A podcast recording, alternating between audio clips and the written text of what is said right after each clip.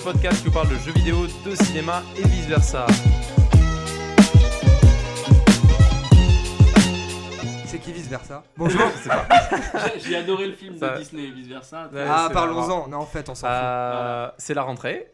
Salut Youpi. Edek, salut Waylander. On a nos et cartables, bonsoir, nos fournitures. bonsoir. A sa belle queue de cheval. Et je veux bien par- parler de ses cheveux, Ah, mon qu'on Dieu. soit clair. J'ai sorti la trousse euh, Spider-Man. Oh putain, mais pourquoi ça Je crois qu'il y a un lien. Il y a un lien avec Eh le oui, podcast. eh oui, parce que nous allons vous présenter donc le crash test de Spider-Man en deuxième partie. En première partie, euh, Edek va nous parler de deux actualités euh, sur la PlayStation classique et le online de la Des Nintendo Switch. actualités euh, très chaudes. hein. On colle vraiment euh, Oui. l'actualité euh, chaude du moment où on tourne ce podcast. Très bien. Euh, nous aurons aussi droit au crash test de Broforce euh, sur Nintendo Switch. Et la critique, euh, la critique partagée avec euh, Edake autour du film Black Klansman. ben non, mais Waylander aussi, en fait, il nous l'a dit en, en pré-podcast, il l'a vu aussi. Ah, bah, ça va être un débat à trois. Sans plus attendre, on va enchaîner avec les actus toutes chaudes. D'ailleurs, je vais vous laisser la parole. On va commencer avec Edake. Tu as quelque chose à nous dire à propos d'une certaine vieille console vieille de 24 ans qui Ouais, va bientôt revenir. La console qui a démocratisé euh, la 3D, quoi, clairement. euh. C'était ma première console d'ailleurs. Là, donc Ah, moi du coup, euh, vous, Ouais, avez- moi aussi. vous aurez deviné qu'on parle de la PlayStation Non, deuxième, 1. deuxième. PlayStation 1 qui est sortie, euh, si je ne m'abuse, en 94, dans nos contrées. Euh, et donc du coup, bah, euh, 24 ans après, bah, Sony euh, suit le train de Nintendo en sortant bah, sa console, première console phare, la PlayStation 1 en version mini rétro gaming. euh, voilà, enfin voilà, c'est calqué a priori sur le modèle Nintendo. Donc on, a une PlayStation euh, 1 mini euh, qui possède 45% de taille en moins que, que la, la PlayStation initiale, donc presque la moitié. Donc elle tient dans la main, euh, voilà, vous pouvez voir ça sur les visuels sur internet. Euh, elle, est, elle sera fournie avec, euh, avec un câble HDMI, mais pas d'adapta- d'adaptateur secteur USB, donc ils nous refont un peu le, cas, le, côté NES Mini aussi. Et SNES Mini, ouais. Et. SNES Mini qui était, ouais, c'était pareil. On sait pas trop, voilà, je me souviens plus, mais niveau euh, manette, au niveau de la, de la, comment dire, de la taille des fils, je sais pas trop euh, la distance, que c'était un problème sur un NES Mini. Mais en tout cas, on retrouvera le- les, les manettes euh, DualShock première génération, donc sans analogique. Ah. Voilà, non, donc euh, oui, ce Sans pas des DualShock analogique. du coup. Donc c'est pas, oui non, c'est des, du coup C'est des, des manettes classiques en fait, des sans, classiques, euh, ouais. sans DualShock en fait, sans Ouais. les analogues. Et euh, Les il y en a analogues. deux on, par on n'a contre. pas les petits trucs qui vibrent, c'est ça Non, non plus. bah, non, Non, c'est- vraiment tard. la première console C'est telle la qu'elle est manette de base triangulaire, on va dire. Ouais. Et euh, juste pour compléter ce que tu as dit, donc 94 c'est bien la date de sortie initiale, mais au Japon, dans Voilà, elle est arrivée en 95. Ouais, d'accord. Quasiment un an après, le 29 septembre exactement, 95.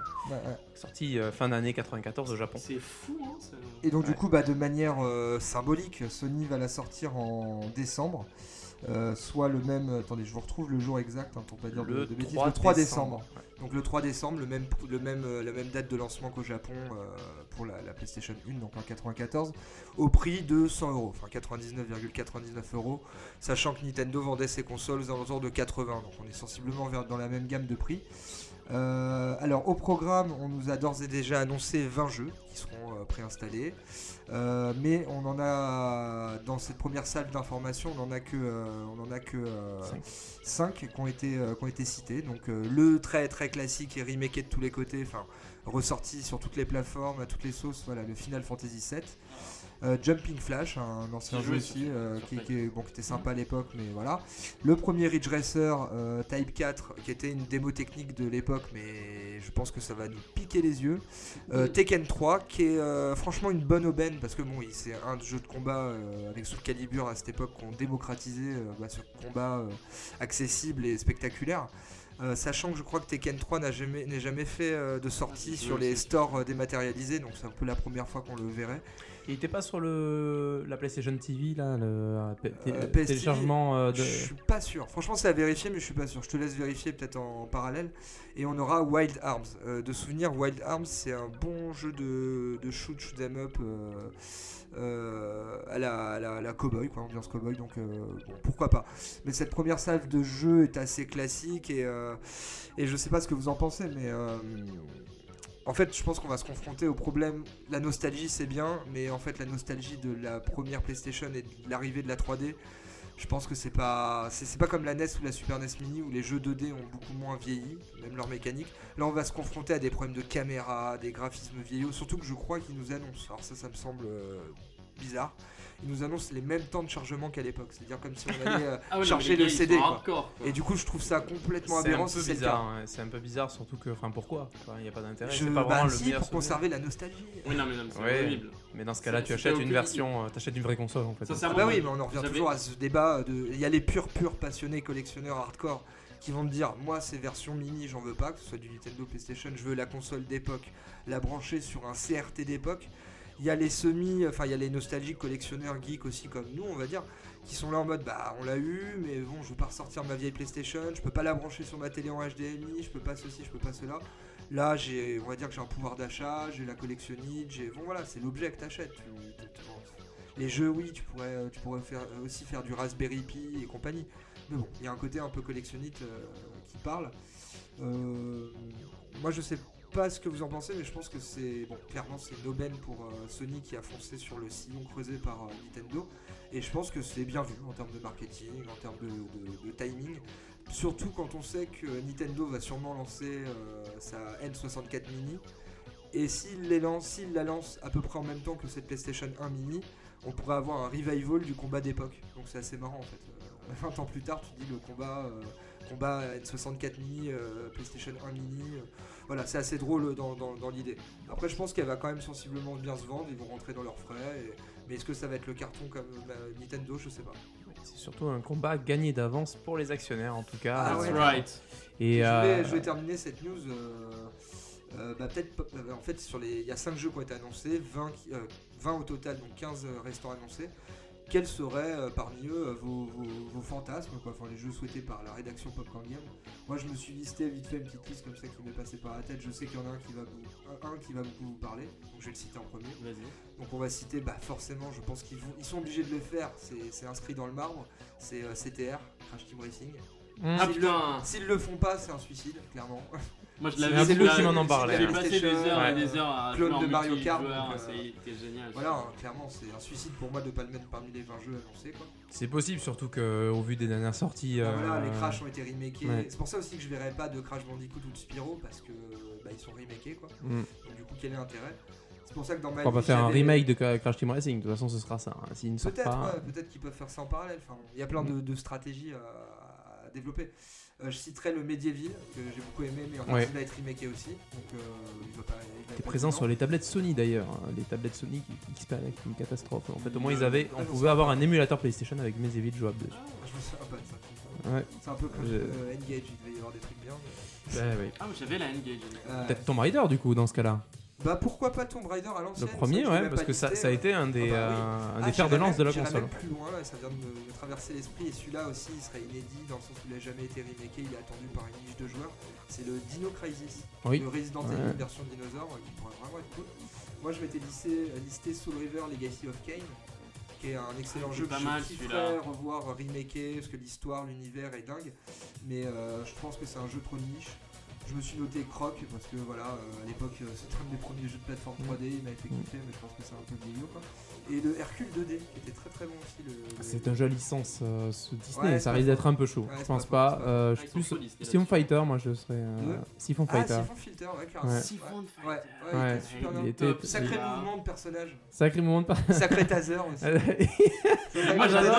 tu foutais le feu aux des terroristes, heures. c'était génial. Mais c'est vrai qu'en y regardant de près, il est dégueulasse. J'ai rejoué, il est dégueulasse. Il y avait pas Si, tant de mais, jeux que ça, euh, ouf, quoi. On, on retombe sur les mêmes. hein. Je sais pas, là, je Oui, pourrais- de tête, je pourrais citer un jeu qui m'a beaucoup les marqué. FIFA. Euh, Ah, les Rock, FIFA, mais bon. Rock les Trip. FIFA. Non, FIFA, c'est pas. Les FIFA, sais pas. t'as- c'est toujours le même. 99. hein. Ou non, 98 surtout qui avait marqué. Moi, c'est le 99 plus avec Barthez sur la jaquette. Enfin bref. Ah, J'ai Voilà, bien je sais aimé pas si Vous avez 99. d'autres jeux comme ça, vite fait à citer, mais euh, bon, après, on va passer à l'autre news. Bah, passons directement à l'autre news, du coup, à la concurrence euh, à travers la Nintendo Switch. euh, et donc, du coup, qui accueille bah, aujourd'hui, en fait, donc euh, 19 septembre, tout comme la news de PS1. euh, la Switch s'est dotée bah, d'une nouvelle mise à jour qui fait que maintenant la Switch arbore les couleurs du online qui, qui- a longtemps été euh, compliqué pour Nintendo. Donc là, ça y est, Nintendo se lance, se lance dans le grand bain de- du online et de tout ce que ça implique comme ses, comme ses, comme ses pairs, comme euh, Xbox, et, euh, enfin Microsoft et Sony. Donc on aura le droit à trois types d'abonnements. Un abonnement à 3,99€ par mois ou 8 euros, enfin 7,99€ tous les trimestres ou 19,99€ par an. Sachant qu'il y a aussi une offre euh, de souvenirs euh, familial à 39,99€ par mois. Donc euh, c'est famille, donc c'est 8 joueurs, je crois, enfin 8, 8 consoles. C'est 8 consoles, Huit exactement. consoles. Par Et- contre, à voir les politiques tarifaires sur est-ce qu'on est-ce qu'on prend ça avec 8 amis et on se divise 38 par. euh, J'ai lu les conditions. Ouais. hein, et J'en parlais avec un collègue, j'en parlais avec un collègue qui était pas sûr. Il n'y a pas de restriction en fait, ça veut dire qu'on n'est pas sûr, c'est-à-dire qu'à tout moment ils peuvent peut-être te dire euh, ça ne marche pas. règles, hein, Mais euh, en tout cas, euh, pour avoir lu, euh, en fait, il faut, il faut créer un groupe familial. Et le groupe familial, il n'y a pas de restriction en fait dessus, tu peux rajouter des gens.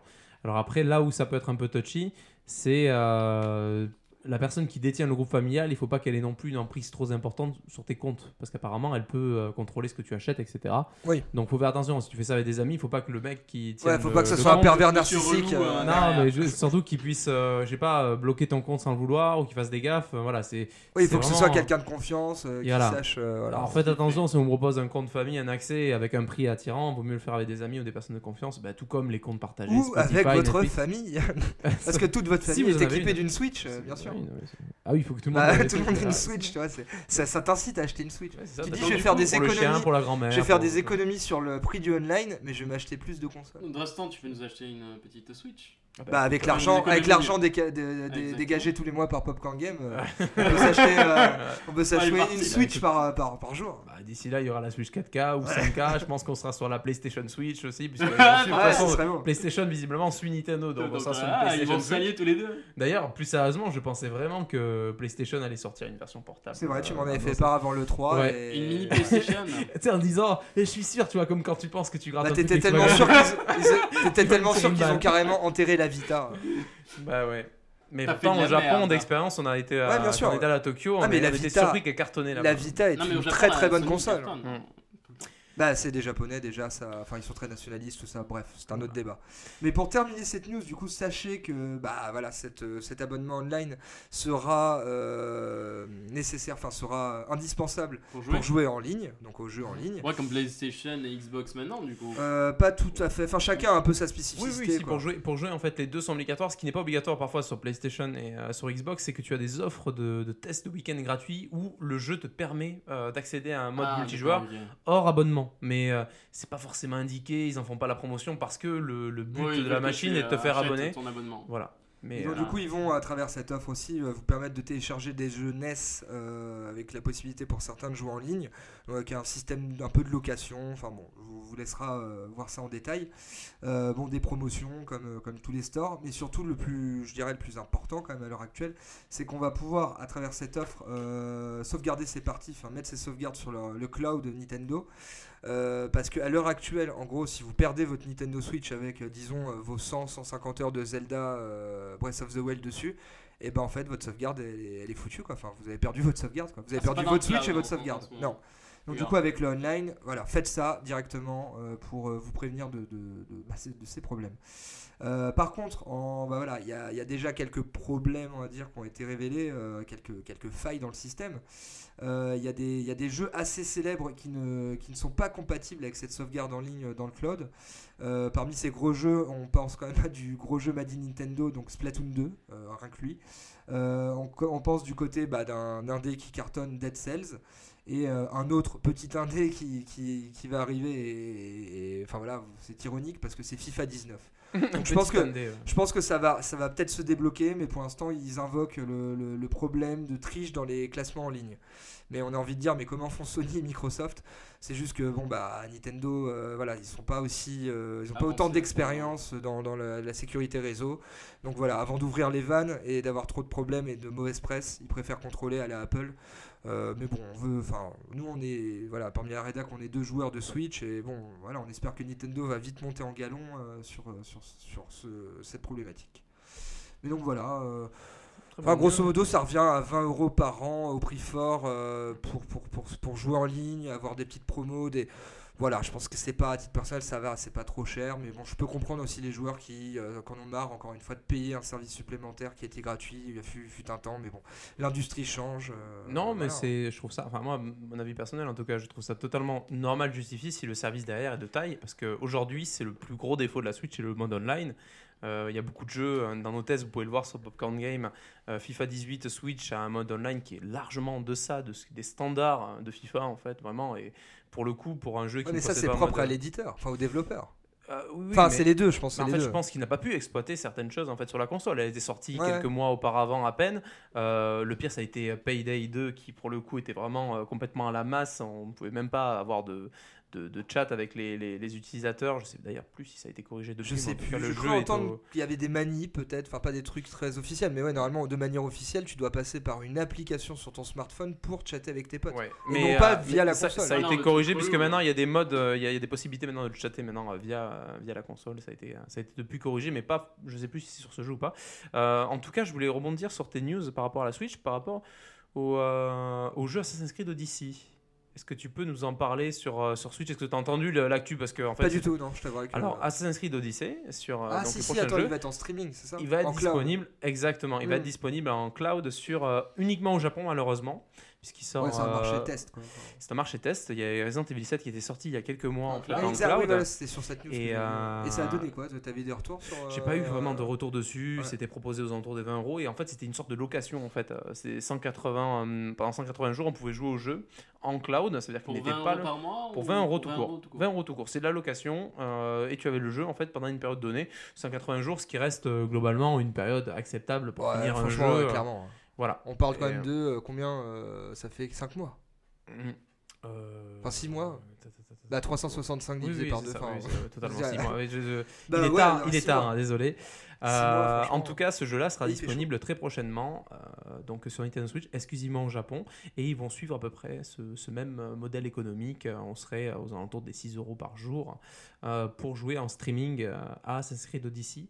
Je n'ai pas le modèle économique sous les yeux, mais en tout cas, il devrait suivre la même tendance que, que Resident Evil 7. En tout cas, l'éditeur, euh, l'éditeur s'est montré, enfin, euh, c'est euh, euh, Yves Guillemot, le, le PDG de, euh, de Ubisoft, s'est montré euh, très heureux, en tout cas, de pouvoir encore plus sceller l'amitié avec Nintendo pour tester Ouais, bah ouais, ouais. euh, cette nouvelle manière de, de proposer sur un nouvel écran. euh, ont leur fameuse été- franchise. Ils ont toujours été euh, entre guillemets main dans la main. Enfin, Nintendo Ouais. a toujours accompagné les lancements. euh, Enfin, pardon, Ubisoft a toujours accompagné les lancements des machines Nintendo. Ouais. Mais c'est vrai que depuis quel... depuis deux ans. Ça s'est euh, resserré les liens. Deux ans, ouais, voilà, Miyamoto qui intervient, euh, en- j'allais dire sur un vieux jeu. euh, c'est franchement, enfin, c'était c'est un peu bizarre hein, cette euh, conférence 3 Ubisoft où tu vois Miyamoto qui vient sur scène pour euh, un jeu mineur, on dirait. Enfin bon, c'est, je trouve que alors, c'était un peu maladroit. Starlink, euh, Starlink, ouais, voilà, pour avec annoncer des le, skin vaisseaux, de, euh, le skin de Star Fox. euh. des vaisseaux en fait que tu, des, jeux en fait, des, des vaisseaux en fait que tu, que tu Ouais, mais c'est une réel modification que tu mets dans le jeu. en personnage fait. euh, dans ta conférence pour moi. Mais après, voilà, le, le partenariat marketing, Ubisoft. euh, Non, mais c'est- C'est une sorte de Skylander, en fait, si tu préfères, mais avec euh, des vaisseaux spatiaux. Voilà, c'est- tu- le vaisseau que tu transformes Ouais, ouais, dans la vraie ça, vie, il devient dans le jeu. Et ils avaient une feature, en fait, un partenariat pour mettre Star Fox dedans, ce Ouais, qui était plutôt cool. Euh, voilà. C'est juste que ça fait que- pchit en fait quand tu te dis euh, Miyamoto. C'était très mal présenté, tu euh, vois. Enfin bon, bref. Mais euh, oui, voilà, donc Ubisoft, euh, Nintendo, euh, je pense que les deux euh, en tirent bon parti d'un point de vue business. hein. donc il n'y a pas de souci. Du coup, pour finir cette petite partie actu, euh, Waylander, tu voulais nous parler d'un nouveau film Netflix. Exactement, je vais faire une petite news assez rapide sur le prochain film Netflix qui m'a tapé à l'œil, on va dire. Euh, Outlaw King, Outlaw King, le roi hors la loi, attention, de David Mackenzie avec Chris Pine. Chris Pine, euh, pour remettre un petit peu, c'est euh, le gars qui joue dans Star Trek. Voilà. David Mackenzie, petit réalisateur à suivre, en tout cas pour moi. Euh, il a réalisé en 2014 euh, Les Points contre les murs, un film de prison vraiment sympathique que je vous conseille fortement, qui est sorti en 2014. Il a aussi réalisé en 2016 avec Chris Pine euh, Comancheria. Euh, petit western moderne que je vous conseille aussi fortement. Et donc c'est pour ça que je vous conseille ce petit film Netflix, enfin ce petit film, ce film Netflix Outlooking qui sortira du coup le mois prochain et qui retrace euh, la route euh, de Robert de Bruce au, 15, au 14e siècle, qui devient le premier roi d'Écosse, d'Écosse après avoir mené son pays à l'indépendance face aux Anglais. Il va devoir cependant euh, lutter pour reprendre le pouvoir après avoir été fait hors la loi par le roi d'Angleterre qui lui a pris la couronne d'Écosse. Voilà. D'accord. Et tu as vu ce film ou... Il sort le mois prochain. D'accord, donc Netflix. c'est un. C'est une exclusivité Netflix, mais bon, si vous prenez un abonnement pour le mois, ça vous coûtera moins cher qu'une place de cinéma. Voilà. Ah, là. Ah, les arguments, les de arguments des. Tu aimes plus le cinéma, c'est ça J'aime beaucoup le cinéma, mais euh, il commence à être vraiment très très cher comparé à d'autres offres. Netflix, avantageuses Mais qui augmente aussi, hein, euh, passé à 13,99 récemment. En tout cas, c'est noté. Euh, nous allons donc passer à la deuxième partie de ce podcast euh, dédié aux critiques et aux crash tests.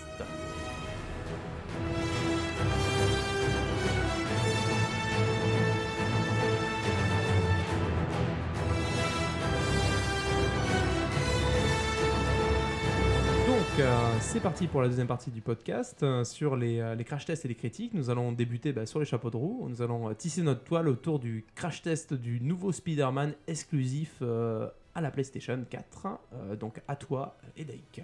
Eh ben, pour commencer et continuer, en fait, tes- tes- tes- comment dire, le champ lexical de l'araignée, euh, je dirais que en toile de fond, on va parler de, du fait que j'ai envie de lisser et euh, que c'est un jeu qui, qui a donné du fil à retordre. Ouh là là là là.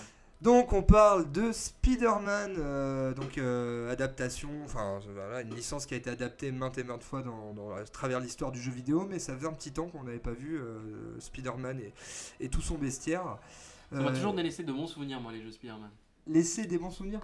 Surtout Ouais, le 2, si, si, surtout le ouais. 2, moi. Le, le 2, Ouais, euh, vraiment. Spider-Man 2, en fait voilà, l'âge d'or, je dirais, des Spider-Man, c'est l'âge, l'ère 32 bits, 64, attends, l'ère euh, PS2, GameCube, voilà. C'est ça, ouais. Mais il y avait eu aussi des bons jeux euh, sur, euh, sur euh, Super NES, sur Game Boy, mais bon, il y en a eu pas mal, des jeux Spider-Man.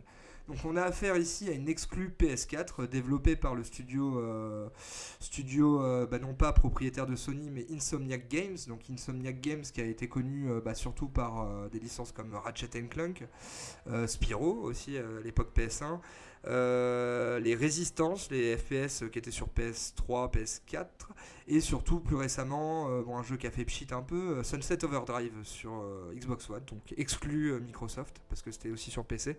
Un jeu qui, mine de rien, tu, à travers Sunset Overdrive, tu, tu vois que ça leur a permis de poser des bases pour ce Spider-Man. Donc ce Spider-Man, en fait, euh, déjà, on commence euh, par euh, dire qu'il... que, que c'est une histoire originale en fait. C'est une histoire originale de Spider-Man que vous n'avez jamais vue à travers les comics, les films ou autres. Il utilise aussi un contexte assez original et osé parce qu'en fait le contexte c'est on incarne Spider-Man qui est déjà en activité depuis une dizaine d'années. Euh, donc du coup t'as pas euh, toute la phase de euh, le- l'oncle, son oncle, la mort de son oncle et compagnie. Ouais, ça tout le monde connaît, c'est un petit peu relou. Voilà, en fait c'est un jeu clairement, enfin si tu connais rien de Spider-Man, tu peux peut-être être un peu paumé ou désarçonné face au fait que ah ben du coup je, je connais pas le personnage et là on me met directement dans sa peau, mais bon. Quand même, Spider-Man, c'est un personnage de la pop culture, donc on- comme Batman, on se dit qu'on peut passer ça. Et je trouve ça assez osé d'avoir euh, pris ce contexte-là. Euh, le contexte aussi, c'est qu'on est séparé de Marie-Jeanne, donc euh, Marie-Jane. Euh, et donc, du coup, ce- cette relation, je dirais d'emblée, ça a été tr- c'est très sympa, la, la relation entre euh, et Peter, Par- enfin, Peter Parker. euh, Parker. Peter Parker et, euh, et euh, Marie-Jeanne. Elle est sympa cette narration. Ah, du coup, il, il a fumé sa Marie-Jeanne, quoi. Ah, peut-être qu'il peut qu'il la fume. Il la fume, il l'a fumé, tu vois. Mais est-ce qu'il a envie de refumer Marie-Jeanne Non, c'est- Euh, Je vous laisserai le Je découvrir. rigole parce que c'est une rare blague où pour le coup ça passe. merci, C'est merci. bien, bien joué, ouais. C'est vrai, vous pouvez applaudir chez vous euh, Waylander Il a- qui, il a qui du mal ans. avec l'humour normalement. deux Et là, de il, là, s'est là. il s'est lancé. C'était long, c'était long, mais euh, je l'ai sorti. Il a placé. Merci. Donc du coup, moi je salue, euh, je salue le studio Insomniac Games, Insomniac Games d'avoir euh, pris le risque de faire sa propre inter- interprétation du Spider-Verse.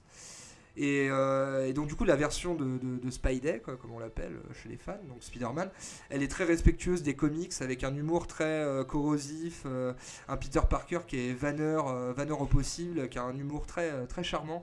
Enfin, tout ça est très bien fait, franchement, l'humour fait mouche. Et on en parlera un peu plus tard, mais à travers la VF, que ce soit l'interprétation de son doubleur ou des, même des autres doubleurs et la, localisation des textes, les vannes sont adaptées. Et pour moi, c'est en tout cas ce qui fait une bonne, euh, une bonne localisation, que ce soit au cinéma ou, euh, ou euh, dans les jeux vidéo, quand on parle de version française, c'est quand c'est pas traduit littéralement, mais quand ça s'adapte à son marché. Donc que ça adapte les vannes aussi à, au marché. Et c'est le cas de, de- de ce Spider-Man où, par exemple, euh, il y a cette vanne à un moment de euh, un chasseur, euh, qu'est-ce qu'un bon chasseur, tu vois, des inconnus.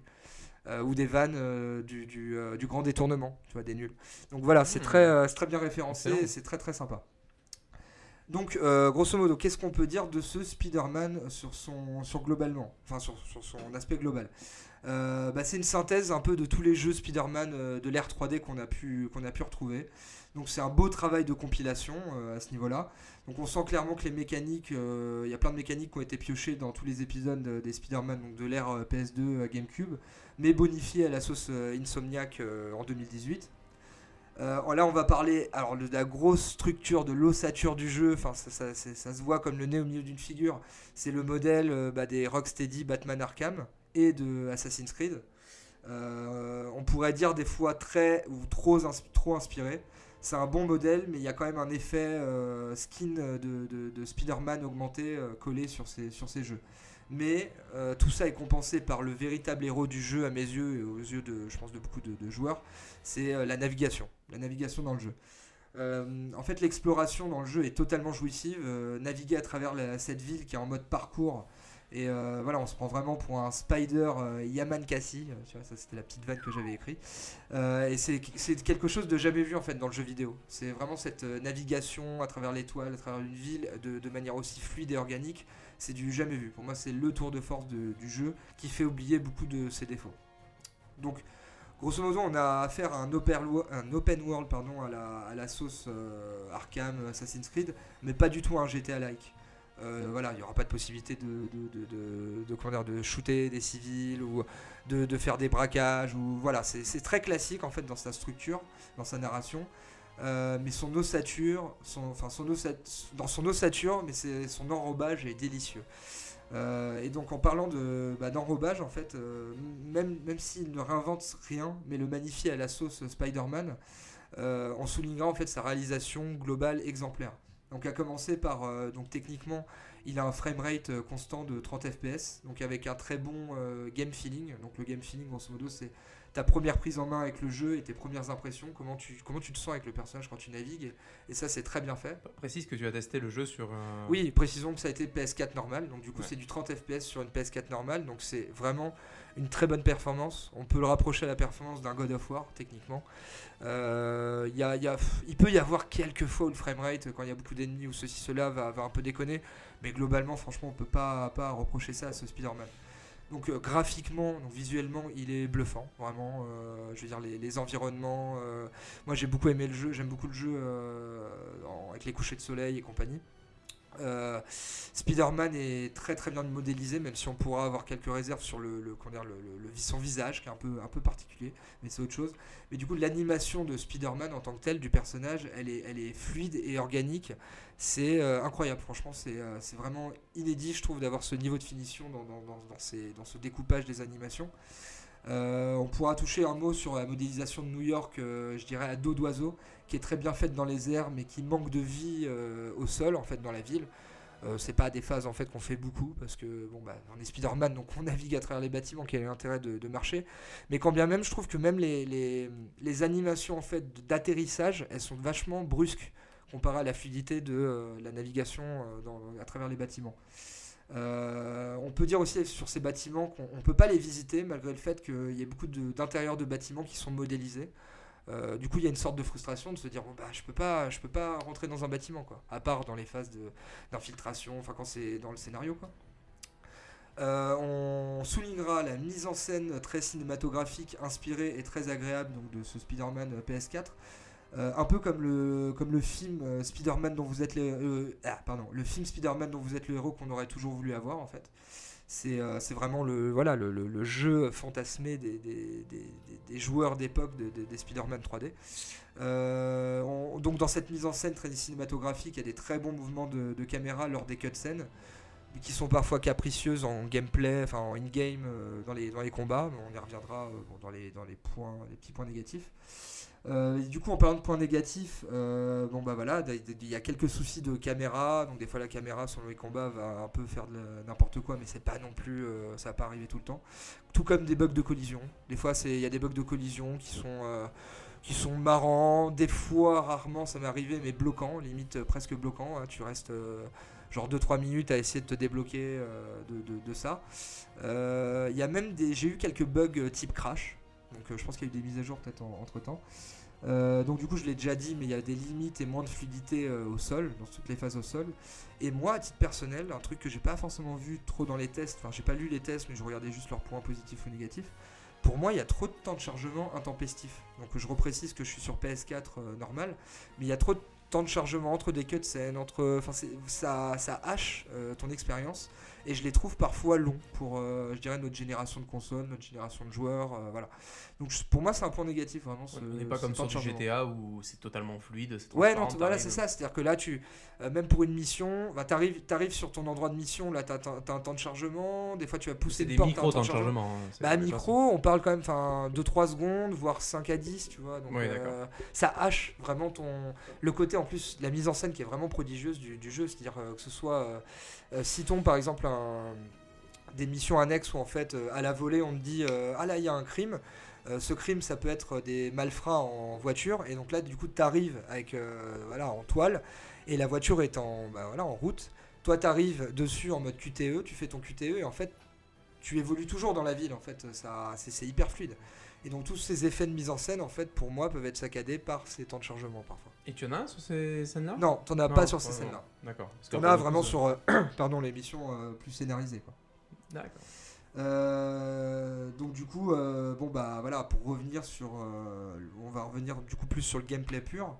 Donc euh, voilà, là sans surprise, on lorgne aussi à fond sur euh, Rocksteady et sa série Batman Arkham, surtout avec les phases d'infiltration euh, façon super-héros discret, jonché en hauteur. clairement, on est sur du, Batman dans le sens où vous êtes sur votre grue, vous attendez qu'un ennemi passe et pas vous l'entoiler de manière discrète. Donc on est vraiment sur les mêmes phases d'infiltration. Sur la progression dans le gameplay, je dirais qu'elle est très agréable au fur et à mesure de l'aventure, Euh, notamment à travers des, bah, par des costumes euh, que vous pouvez débloquer, mais des costumes qui font pas office simplement de skin. Ils ont aussi des pouvoirs, donc tu développes des, tu débloques des pouvoirs en même temps de, de- de- de débloquer un skin de costume, sachant que tu peux euh, choisir le skin que tu, une fois que ton skin et ton pouvoir est débloqué, tu peux vraiment l'associer comme tu veux. Tu peux associer le skin tout ton personnage de base avec le le dernier pouvoir que tu as débloqué. Donc ça c'est bien. Euh, ouais. Du coup, petite question, est-ce que là, c'est euh, dans cette version, c'est lui qui a qui produit sa toile ou c'est sa combinaison qui produit la toile? Non, c'est lui, c'est la combinaison. C'est la combinaison. Ce qui est beaucoup plus logique. C'est la Du coup, version c'est plus comme ça que logique. tu peux upgrader euh, tes, euh, ta combinaison, c'est ça ou- Oui, oui, en fait, tu as tout un système, voilà, donc Peter Parker et de et comment dire est apprenti de de, de, mince, comment s'appelle-t-il celui qui va devenir Docteur Octopus, enfin, le Docteur Octopus Oui. quoi. J'ai plus son nom mais bref. Octavius? Non, Docteur Octavius, Octavius, ouais. Octavius. Euh, Octavius, et donc du coup bah, tu travailles avec lui, donc forcément tu es un petit geek électronique, donc tu as aussi, je vais y venir, euh, des phases de missions annexes où tu, tu dois faire des petits schémas logiques de, de, de circuits. euh, euh, J'y reviendrai aussi plus tard, mais ça s'avère chiant à la longue. Mais bon, du coup, ça, ça te permet de cumuler. En fait, le jeu développe plein de, de monnaies, de monnaies, de jetons, qui te permettent de débloquer ensuite des, euh, bah, du coup, tes compétences, euh, tes, skins, tes, gadgets, de les améliorer. Mais du coup, tu as vraiment genre euh, 4 à 5 euh, types de jetons que tu vas débloquer à travers les, missions annexes. Euh, et donc du coup, euh, bah, voilà, on, arrive encore à un côté, ça va déplaire à beaucoup de joueurs, ça va en plaire à certains. On arrive à du coup un côté euh, map, euh, je dirais Ubisoftienne, dans le sens où bah, au bout d'un moment on va être euh, envahi en fait de, points sur sa map d'intérêt, donc de, missions annexes. Euh, et, euh, et donc du coup, bah, parmi ces missions annexes, euh, il y en a qui sont sympas, pas mal, mais il y en a beaucoup qui sont chiants, voire des purges quoi. Euh, pour vous en citer quelques-unes, donc euh, bon bah t'as le truc euh, Assassin's Creed, euh, Assassin's, Creedesque, c'est la synchronisation des tours. Bon, synchronisation, je vais pas vous faire la scénarisation du truc, mais voilà, tu dois, tu dois synchroniser des tours pour ensuite voir les points d'intérêt autour et débloquer la zone avec, c'est ça le comble, avec une mécanique, mécanique pardon, à l'Arkham Asylum. Complètement, ouais, je- je l'ai C'est la mécanique, en gros, c'est la même que euh, quand tu dans Batman Arkham, c'est celle qui- où tu devais décrypter des portes. Et c'est exactement, pareil avec les ondes. Ouais, donc du coup, aussi, on combine et du Assassin's Creed et du Arkham. Donc comme ça, le modèle, il est respecté. Euh, du coup, je vous en parlais bah, des circuits électroniques. Au début, c'est des trucs un peu logiques. C'est pas, trop prise de tête, mais à la longue, on en a marre. Euh, Il y a euh, par exemple des pigeons à récupérer. C'est assez fun, je dirais. C'est pas le plus chiant parce que vu qu'on doit naviguer dans la ville, c'est plutôt sympa. Euh, Il y a les, les missions euh, d'Osborne Tech euh, qui sont très chiantes au début et sont assez chiantes de bout en bout. Et, et puis même dans la narration de ces missions, tu vois, c'est Osborne en fait à chaque fois il t'appelle comme un larmant en mode Ah, mec, ce serait bien que tu me fasses ça parce que moi je peux pas le faire. Et, mais tu comprends, moi je suis pas un capitaliste, moi je suis un peu écolo donc ce serait bien qu'en fait tu nettoies les merdes que mes usines elles produisent. non mais je te jure, c'est des trucs comme as quoi, c'est n'importe quoi. C'est toujours ça dans le jeu vidéo, t'as l'impression que c'est le mec. Ah ouais, je dois passer par les égouts et essayer de me faire buter par des mecs pour récupérer un paquet. Pas de problème, j'ai que ça à foutre, tu vois. C'est génial. De toute façon, j'ai lâché Mary Jane. Mais, euh, mais bon, voilà, t'as des trucs comme ça, euh, t'as des, t'as des missions avec des bombes, c'est assez chiant. euh, pas- t'as un truc qui est assez sympa aussi, c'est les. T'as des points d'intérêt, c'est des, des monuments, en fait, donc du coup, ça te permet de découvrir New York. Et euh, tu dois prendre des photos pour récupérer ces, les jetons de monuments. Et les photos, ce qui est cool, c'est qu'en fait, là, t'es es en train d'explorer ta ville en mode je fais des toits, je fais des sauts et blablabla. Et là, tu vois ton, ton bâtiment, bah, t'es pas obligé de te poser sur le rebord d'une corniche ou autre. Non, tu peux faire ta photo en, en- à la volée, en plein mouvement, avec un, tu un ralenti, quoi. Et c'est hyper classe, c'est hyper fluide. Et ça, c'est c'est vraiment, euh, vraiment hyper stylé. Donc, euh, continuons sur le gameplay en arborant les combats. Donc, les, combats sont plutôt bien, globalement. Une fois, surtout, en fait, ils sont bien une fois le gameplay maîtrisé la progression des compétences et gadgets acquis. Mais en fait, au début, c'est assez frustrant et répétitif. Au début, on n'a peut-être pas assez de. Déjà, on- le gameplay, il faut le prendre en main. Ensuite, il faut faire upgrader ses, compétences et compagnie. Et c'est pas très fluide au début. On se foire. euh, et enfin, moi, j'aime bien jouer roleplay, c'est-à-dire vraiment jouer le Spider-Man qui euh, bondit de partout. euh, Enfin voilà. Donc à ce titre-là, je vous conseille vraiment, pour moi, la meilleure moyen de progresser, de se faire kiffer, c'est d'alterner entre au début de l'infiltration et dès que tu te fais repérer, bah, là tu commences la castagne. Donc voilà, c'est frustrant au début, mieux à la fin. Mais euh, ce que je reprocherais en fait à ce combat, ce système de combat, c'est une certaine mollesse en fait dans le feeling du combat. Je trouve qu'il y a un manque de sensation d'impact dans les coups, comme typiquement on pouvait l'avoir dans, enfin comme typiquement on ne l'avait pas dans, enfin on avait une bonne sensation des coups et des impacts dans Batman euh, dans les Arkham. Donc je trouve que là c'est un peu mou, même sur la durée. Euh, au niveau combat, bah, les combats de boss sont pas assez inventifs, c'est vraiment dommage, ça, ternit l'expérience. Ils sont beaucoup trop classiques dans le genre. Euh, L'histoire vraiment en tant que telle du jeu est plutôt cool, sachant qu'elle est originale et donc du coup jamais vue. Mais ce que je vais reprocher globalement à cette histoire, c'est le teasing de certains ennemis qu'on qu'en fait qui sont teasés lors de missions annexes et en fait on va pas les combattre parce que euh, devinez quoi en fait ça va être dans les prochains DLC qui arrivent les DLC qui ont déjà été annoncés avant la sortie du jeu, donc pour te faire acheter le Season Pass avec une grosse euh, machine marketing, parce que vraiment ce Spider-Man a été poussé à fond niveau euh, marketing. Donc voilà, je déplore encore, bon c'est un triple A, c'est une grosse licence, et, ça, et les premiers chiffres, ça cartonne en Angleterre, genre c'est Ouais. le meilleur lancement de, de jeu à licence et compagnie, enfin voilà, il cartonne. Mais bon voilà, la politique de DLC euh, qui sont déjà annoncés et qui sont, ça c'est hyper vicieux, c'est hyper sournois de le, le teaser dans le jeu de base pour te donner envie ensuite d'acheter des DLC. Je trouve ça assez dégueulasse. Et donc du coup, bah, vendre du season pass et tout. Mais bon, voilà. Ce n'est que mon avis et celui de beaucoup de joueurs et euh, vous en ferez, euh, vous en ferez votre propre avis. Sans branle ton avis. Non, c'est faux. Sinon les gens m'écouteraient pas. Mais personne ne m'écoute. Euh, et donc, du Malheureusement, coup, nous, on t'écoute, putain. J'en parlais au tout début, mais le gros point, et euh, j'insiste parce que je suis très critique sur ce point, euh, Drustan le sait, mais la VF est vraiment géniale. Donc du coup, on la doit vraiment euh, donc, du coup, à l'interprète de, euh, de euh, Spider-Man qui n'est d'autre que Ronald Renew, un interprète euh, euh, VF très très très connu, et on sent qu'il s'est fait kiffer quoi, dans, dans ce rôle. Donald Renew, parce que c'est Ronald. Ah. Ronald, autant, autant Ronald, Donald. Reagan, c'est ça Attends, ils font chier avec leur, prénom américain, Donald. Ronald, Mickey. euh. Donc ouais, Donald Renew, dont on va vous parler plus loin dans ce podcast. Je vais Donald peut-être terminer très rapidement à vous synthétiser tout ça avec les plus et les moins que j'ai pu euh, retirer. Donc les plus, bah, l'expérience Spider-Man euh, interactive ultime et fantasmée par les fans de l'époque à l'ère 3D. Une fluidité exemplaire dans l'exploration, la navigation de ce Spider-Man, c'est vraiment pour moi le héros et du coup, du coup l'asset inédit de ce jeu. Euh, donc du coup, le- une histoire et un contexte euh, original euh, à souligner. Euh, une technique euh, franchement pratiquement irréprochable, des graphismes somptueux, une animation euh, de ouf, la mise en scène globale du jeu qui est, très très bien, la progression du gameplay et du coup la, version française, sa localisation globale, donc les textes, la- l'adaptation des vannes et l'interprétation de- des personnages, surtout de Donald Renew pour Spider-Man. Les moins, bah, une, structure, une structure très classique, en fait, ils ne réinventent rien. Euh, les, bah, les, les- clairement, les haters euh, de Batman Arkham ou de Assassin's Creed, vous pouvez passer votre chemin parce qu'on est clairement sur la même structure. Donc que ce soit si vous avez jamais aimé ce jeu ou si vous, vous les avez fait mais vous voulez pas revoir euh, ce type de mécanique, bah, vous pouvez passer votre chemin sauf si vous êtes un gros fan de Spider-Man. Euh, Il y a beaucoup de missions secondaires qui... Il y en a beaucoup en fait, vraiment beaucoup déjà.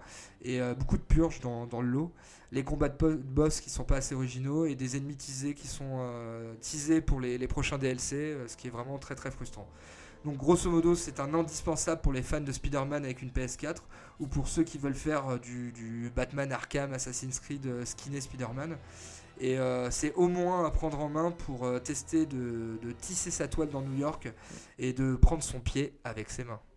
Du coup, Edek, pour conclure ce, ce crash test Spider-Man, est-ce que tu peux donner ton, ta note finale hein, du, du Alors, jeu? euh, ma note finale en version crash test, euh, donc du coup, si on part d'un prix de base de allez, 60-65 euros euh, pour Spider-Man, je lui donnerais, euh, en termes de feeling, tout ça, de un 40 euros. Un 40, 40 euros. euros, ah, c'est Ouais. pas si énorme que ça. hein. Non, franchement, je, ça serait l'équivalent pour moi d'un 16 sur 20, d'un 7, 7,5 sur 10 ou d'un D'accord. 3,5 sur.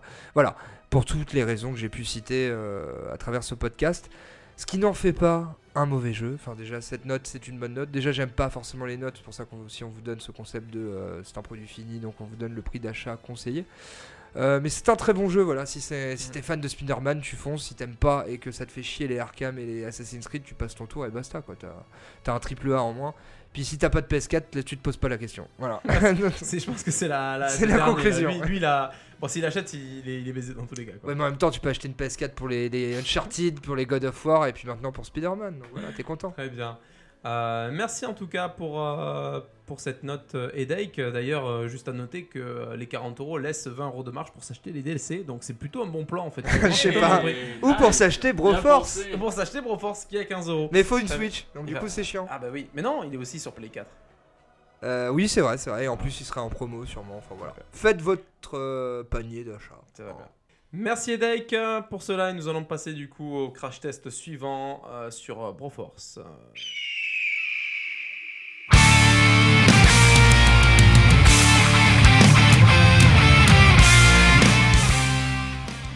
Alors, Broforce, le célèbre jeu de Devolver en fait, un Je sais pas c'est gun. si célèbre déjà. Bah, c'est dommage parce qu'en tout cas c'est un excellent Ah oui, jeu. je- je partage. euh, sorti sur PC, sur euh, PS4. Playsta- PlayStation 4 euh, et qui arrive enfin sur Nintendo Switch. Et c'est vrai, ça fait partie des jeux. Enfin, moi je l'attendais. euh, Je me suis dit, même s'il n'était pas annoncé, je me suis dit, il faut qu'il sorte parce que c'est un Ça jeu à, À la vraiment. Nintendo euh, Switch. c'est un jeu à Nintendo Switch, Switch, ça veut dire que tu peux y jouer avec des potes, ça demande pas non plus, enfin graphiquement c'est pas quelque chose d'incroyable. Bah justement, je, de pixels en fait. je euh, pense que tu l'arboreras, mais je vais l'aborder. voilà. tu me vois venir, donc. euh, Oui.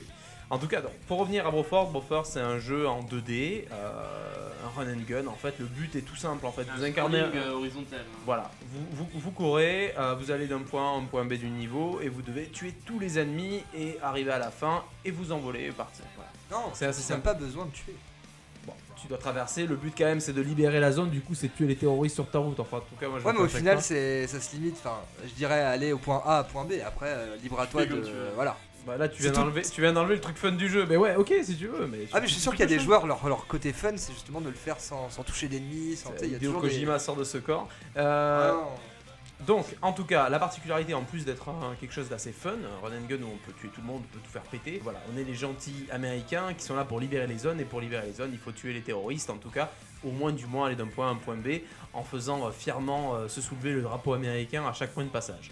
On incarne différents héros, alors des- des- c'est là où le jeu est hyper intéressant, c'est que chacun des héros, en fait, est, une, est une- un personnage emblématique des films d'action des années 80, 90, on retrouvera ainsi euh, Terminator, euh, on peut retrouver Conan le Barbare, on pourra retrouver euh, Will Smith des Men in Black, Neo de Matrix, etc. Et j'en passe. Il y a même l'inspecteur Harry. Ils Et sont euh, tous sous pseudonyme. ils sont Pseudonyme. pseudonymes où on rajoute un bro au début. Donc on a Bro Minator, on a Bro in Black pour Men in Black, etc.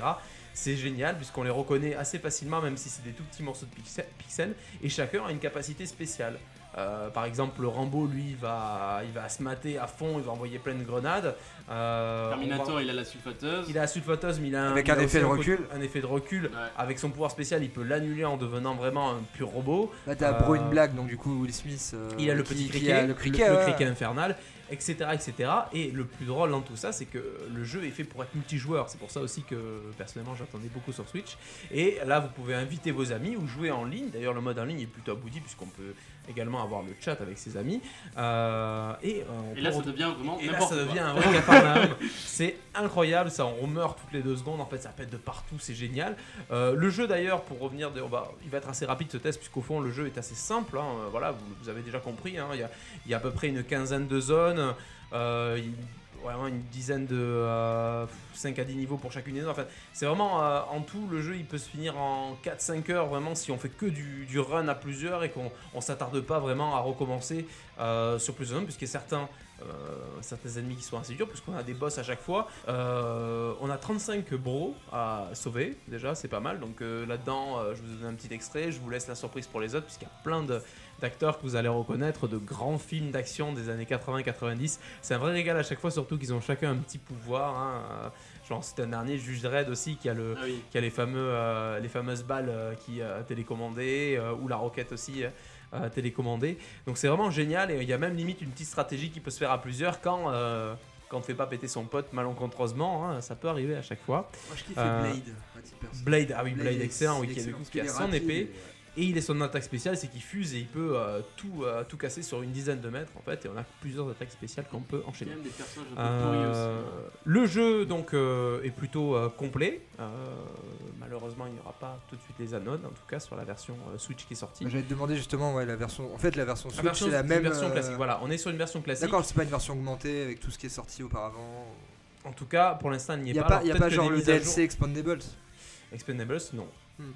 Et euh, du coup, en tout cas, on est sur une version similaire. On sera plutôt sur une version plus proche de la PS4, puisque malheureusement, pour répondre à ta question, il y aura des petits ralentissements lorsqu'on aura Ouais, sur jeu. PS4, pour moi, c'était pas des petits, c'était scandaleux d'avoir cette version PS4 euh, aussi mal optimisée. Alors là, on n'est pas euh, sur quelque chose à ce point, en tout cas. Moi, j'ai pas eu vraiment autant de ralentissement, mais c'est vrai que quand on a beaucoup de monde à l'écran et que ça pète, on a quand même ce petit ralentissement de framerate sur la Switch. Euh, moi, j'étais plutôt réellement surpris parce que je n'ai pas vraiment beaucoup remarqué. Il a vraiment, il a vraiment fallu, il a vraiment fallu que je rush, que je fonce et que je fasse tout péter, que je vraiment pousse la console euh, et le jeu, on va dire, dans ces derniers retranchements pour vraiment créer des enchaînements, des explosions partout, pour que j'arrive à des micro ralentissements. Alors peut-être que j'ai eu la chance, mais en tout cas, j'ai essayé le maximum de créer des ralentissements et j'ai pas eu des choses notables au point euh, de ce qu'on a pu voir sur, euh, sur PS4. Euh, voilà, donc globalement le jeu est très similaire de la version PC, donc ça peut être une qualité, un défaut. Personnellement, moi je suis très content de le retrouver en version portable, donc pour moi c'est une qualité euh, de retrouver tous ces, tous ces personnages, cette ambiance et de pouvoir jouer euh, avec, avec mes amis directement en détachant les deux Joy-Con jusqu'à 4 joueurs. Ouais, du coup, faudrait, directement. faut, si tu veux jouer à 4 joueurs sur la même console, faut deux paires de Joy-Con. C'est ça. D'accord. C'est ça. Oui, non, mais il faut 4 manettes. Donc, euh, pour ce Broforce, le prix euh, du crash test reste euh, le prix maximum. On est sur du 15 euros. Il vaut ces 15 euros. Ça reste un jeu complet pour la console de, Nintendo. Globalement abouti techniquement. On aurait pu espérer avoir un peu plus de contenu, mais on reste quand même dans les. pour les personnes qui n'ont pas fait le jeu. Le jeu euh, de base, c'est- un très bon compromis. Ou ceux qui adorent le jeu de base et qui veulent l'amener partout avec eux, ça promet des heures et des heures d'amusement parce que la rejouabilité, même si le jeu est limité à quelques heures, la rejouabilité est vraiment euh, excellente, excellente. Autant en match à mort qu'en arcade, qu'en ligne, vraiment on peut s'éclater. Euh, faire tester ce jeu à des potes et instantanément, en fait, le fun, euh, il va se trouver, même si c'est un gamer ou autre. Parce que que ce soit dans les références, que ce soit dans l'aspect, la prise en main est hyper simple. Euh, je veux dire, l'humour du jeu, le côté euh, destructif à la Worms euh, des environnements. Voilà, il y a un fun immédiat, que tu sois joueur, pas joueur. euh, voilà, il y a un côté un peu euh, grand public, euh, d'accès- accessibilité qui est très agréable dans le jeu et très propice à la Switch. Très bien. Et nous allons continuer et enchaîner avec euh, la critique, euh, enfin les deux films. Bah, je vais vous parler de deux films précisément euh, qui sont sortis euh, cet été. Et je vais commencer par un petit film d'horreur que j'ai trouvé vraiment sympathique, Hérédité ou Hereditary en anglais, euh, réalisé et écrit par Harry Astor. Donc c'est son premier film, au monsieur. Et euh, pour moi c'est une réussite. J'ai beaucoup aimé. Donc on retrouve euh, Tony Collette, Gabriel Byrne. Tony Collette, pour vous remettre, c'est la maman dans Sixième Sens, la maman du petit garçon. Je ne vois pas du tout. Je m'en souviens pas.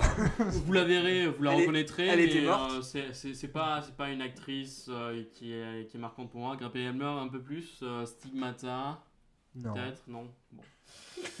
voilà, Voilà, ça vous parlera. des bruits de grillon. Tout à fait.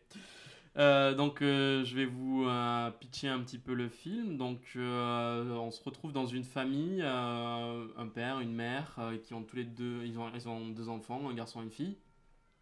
Donc le- la mère de la mère est morte.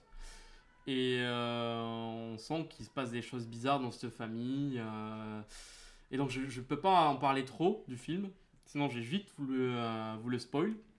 Tout ce que j'ai à dire, c'est que le, le film reprend un, petit peu des, archétypes comme il s'inspire de Rosemary Baby par exemple, ou même de L'Exorciste. Ça, ça reprend donc des archétypes, mais en même temps ça, glisse quelque chose dans l'histoire euh, de possession. euh, En fait, l'histoire, l'histoire est pleine de rebondissements auxquels on ne s'attend pas. On a toujours l'impression qu'il va se passer quelque chose et en fait, ce quelque chose ne se passe pas, c'est l'inverse. Quelque chose à laquelle euh, on ne s'attend pas qui va arriver. Et c'est ce qui fait vraiment le charme de ce film, qui est plutôt lent, qui pose ses personnages et qui euh, vraiment, euh, au-delà d'un film d'horreur, est un drame familial. Voilà. Et c'est ça qui fait la force de ce film. C'est- pas simplement un film de possession. euh, et, et donc, voilà, c'est la force du film, c'est ce drame familial qui tourne autour d'une possession. Voilà. Donc, je conseille Mais fortement ouais. Ouais, Hereditary. Moi j'ai une question parce que du coup je suis adepte on va dire des films d'horreur mais euh, je- j'aime pas du tout les j'aime pas du tout les jumpscares en fait j'aime les films d'horreur euh, jumpscare. horrifiques Alors, voilà. du coup, voilà. Là, c'est plus un thriller horrifique. d'accord euh, j'aime beaucoup les, films espagnols pour ça euh, les les les enfin les recs les euh, les les Les thrillers horrifiques. et les thrillers horrifiques. Oui, cabron. C'était raciste, désolé. Ouais, mais tu vas, tu vas, tu vas. j'aime bien quand j'ai les maracas qui castagnettes. Ah là, tu, tu vas castagnette euh, mouillée. ouais bah écoute je, je, je prends ta recommandation et je me la fous dans le rectum Et profondément, tu vas voir, tu vas jouir de toutes tes forces. ça tu l'as pas vu venir ce twist hein non, mais euh, non non mais je prends c'est de ça que je parlais, ouais le twist le twist. Ok, euh, donc, euh, allez voir. Belle, con- belle conclusion On me fait signe d'enchaîner. Mais du, du coup, attends, parce que je me souviens plus. Hérédité, c'est disponible sur Netflix. ça. non, non, il, est, il, Ah, est- c'est pas il lui, va sortir en DVD euh, le mois prochain. D'accord, en DVD, ça existe toujours En VOD si vous préférez. Ah, Moi, je veux que ça sorte en VO Netflix. Il était au cinéma euh, cet été. Très bien. Tu... Bon. bah. J'enchaîne sur le second film, donc euh, petit film de science-fiction, Upgrade, que j'ai bien aimé. Euh, il paye pas de mine. Euh, réalisation de Lex Whannell. Il est connu pour euh, accompagner James Wan. James Wan, c'est euh, la saga Saw, euh, Ouais. Enfin- aussi quelques films d'horreur. comme- Conjuring. Conjuring, exactement. Conjuring. Je sais plus ce qu'il a fait tout récemment. Annabelle. Ouais, c'est de la Enfin, merde. Il fait aussi des Fast and Furious. hein, je- Il a Bah, fait le Fast and Furious, mais ouais, le mal, 7, son Fast il est bien, il est bien. Il est bien. Furious, ouais. Il est Et Insidious, hein, euh, le premier en tout cas, moi j'ai beaucoup aimé. Insidious. Ouais, j'ai moins aimé, mais bon. Il est plutôt connu pour accompagner James Wan et là c'est sa première réalisation. Il a écrit aussi le, film donc c'est un film de science-fiction. Donc euh, le personnage principal, euh, après la mort de son épouse, euh, décide de se venger de ses agresseurs. C'est un meurtre gratuit, ça se passe dans un futur assez proche. Donc d'ici une vingtaine ou une trentaine d'années à peu près. Et donc il a un ami qui est bien porté sur tout ce qui est technologie et qui du coup il se retrouve handicapé après le meurtre de sa femme et euh, qui lui propose de l'aider et de lui implanter une sorte d'intelligence artificielle. Donc c'est comme si tu avais ton série, au lieu de le sortir de la- de l'avoir dans la poche, tu le mets dans ton crâne.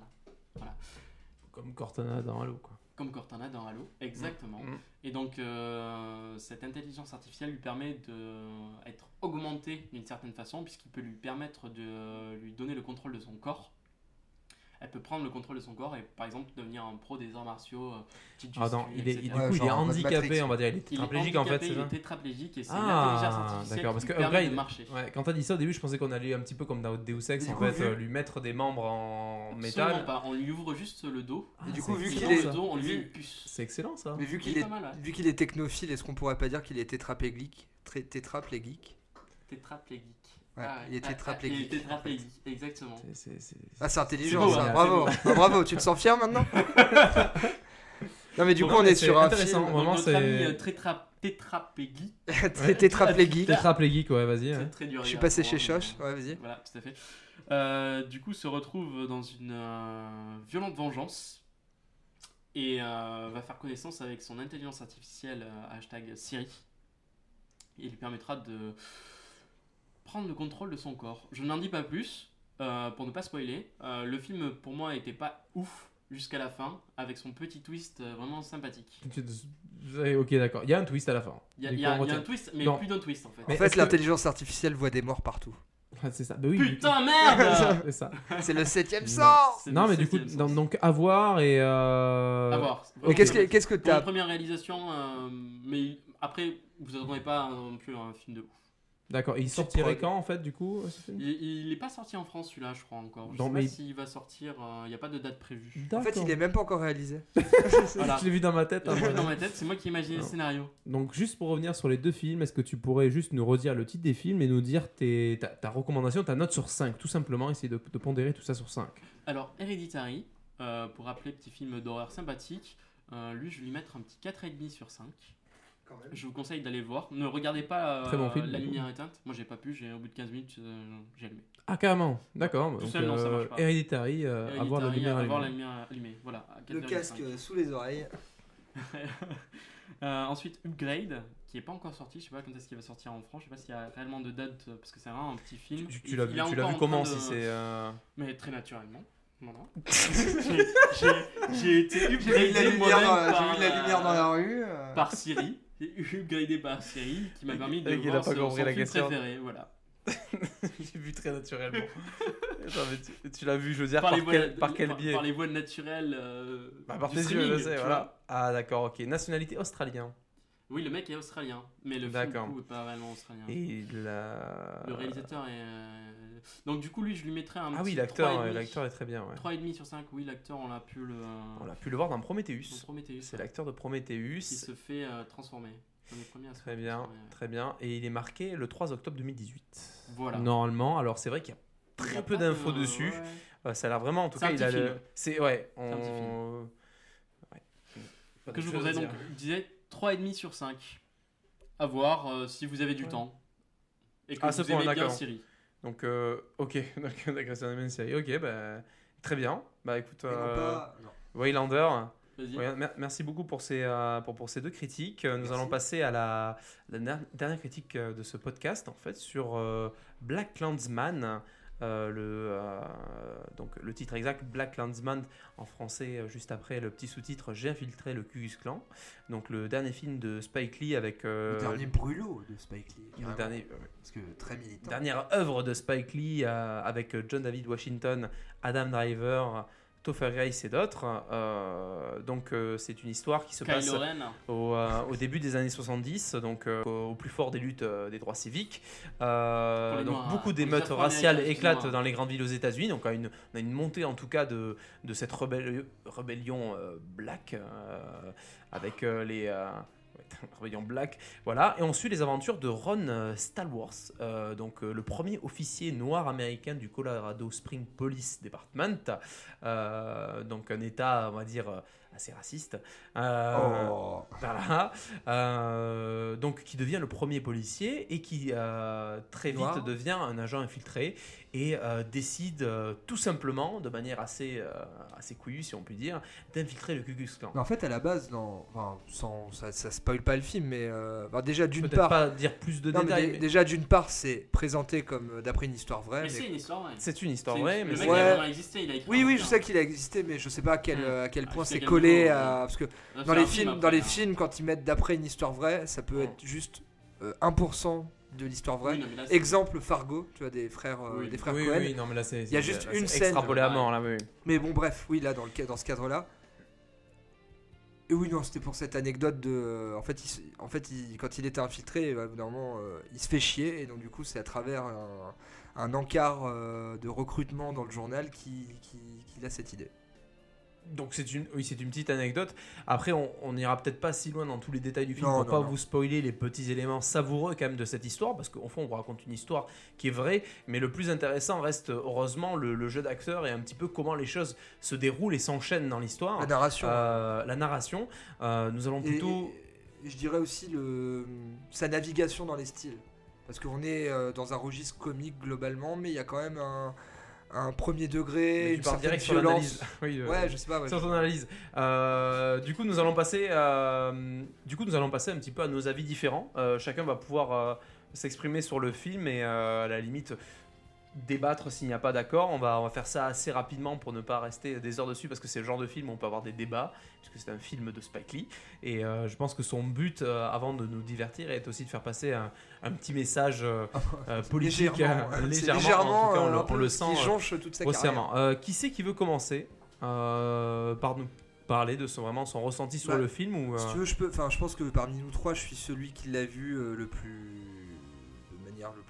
de, la plus ancienne. Je ne sais plus m'exprimer, mais euh, je l'ai vu il y a 2-3 semaines, donc du coup, c'est pas très frais dans ma tête et je me suis pas re-renseigné sur le film.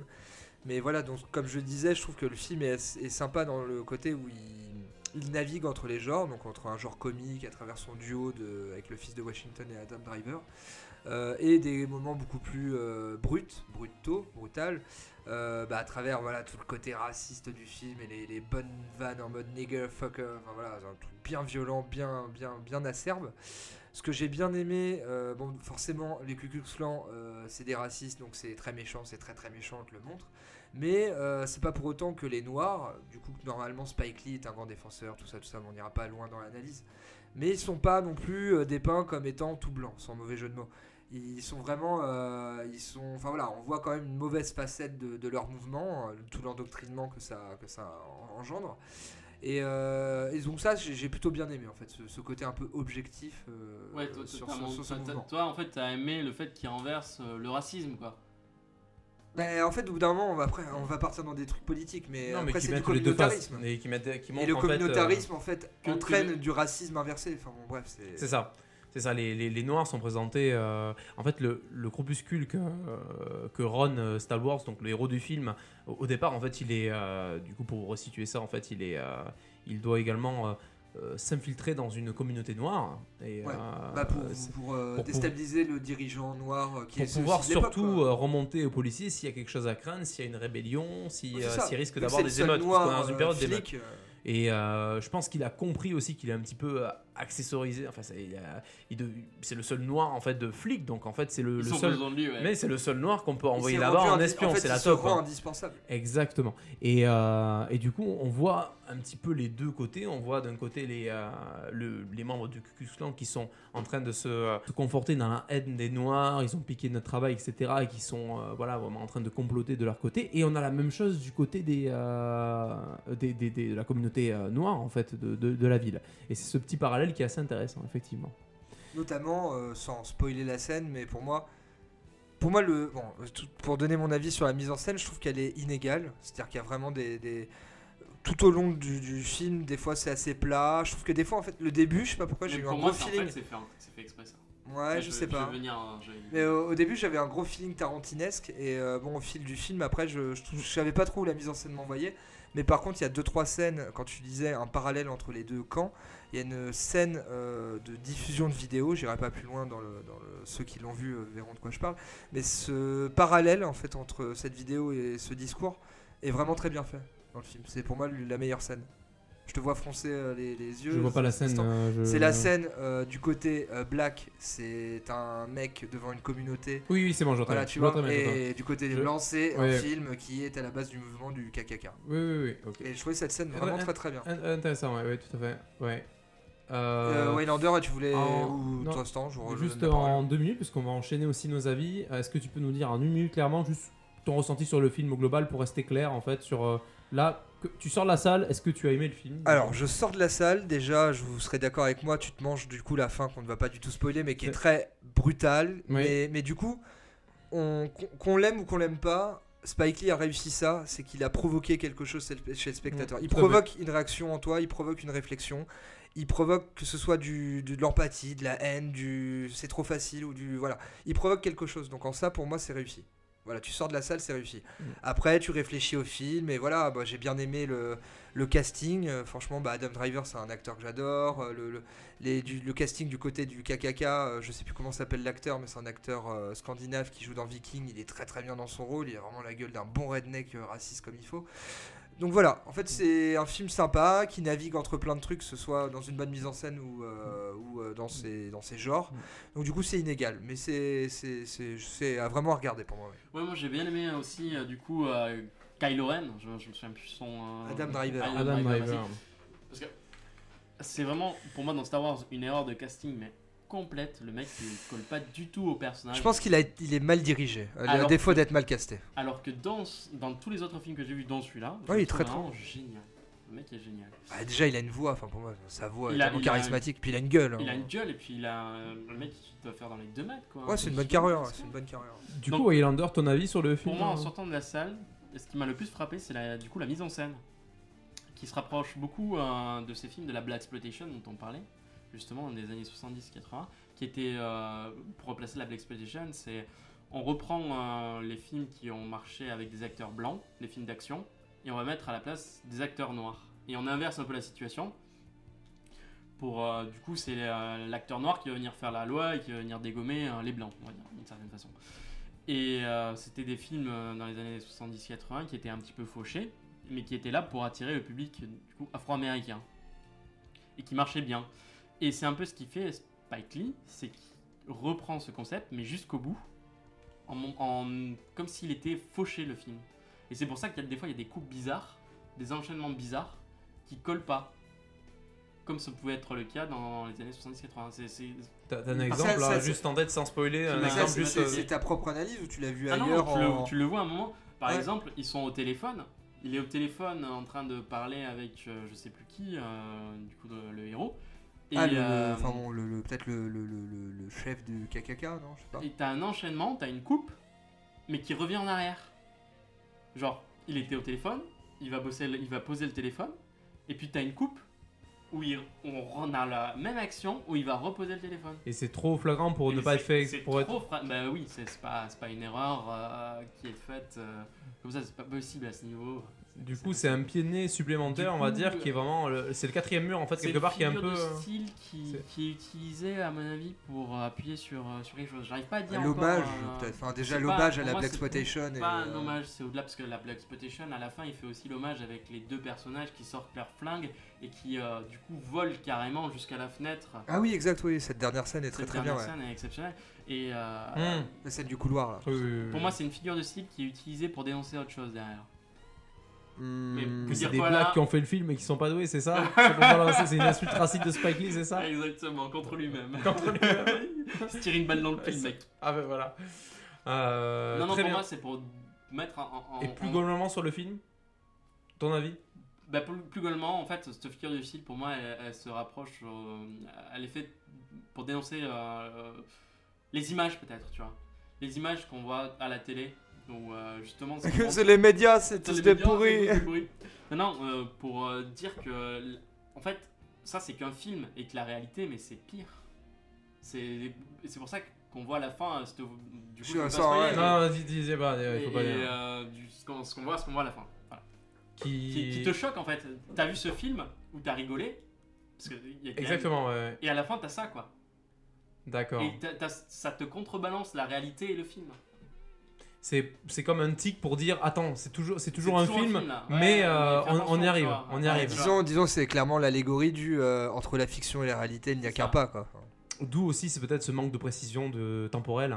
Ah bah Euh, totalement, ça je pour pense que c'est flagrant ouais, de, Ouais. de, de, de pas situer, de pas avoir au début de ton film euh, Philadelphie 1979, tu vois. Enfin, je Non, c'est vrai ouais. qu'il y a très très peu. Moi, ça m'a ça m'a ça m'a marqué pendant le film pour pour. Ouais, pour c'est vrai, mais au début, je me suis dit, mais attends, on est à quel. euh, Enfin, tu, dis, tu dis, ok, disco 60, 70, ok, euh, le style, ok, l'afro, nanana, nanana, mais sans avoir de date précise. Mais c'est fait exprès, clairement. C'est ça. Même les blagues, même le, le- à un moment, tu sais, il y a, y, a, hum, il y a une altercation avec la fille, sa copine. euh, c'est au niveau. euh, Oui, oui, euh, sur l'arrestation.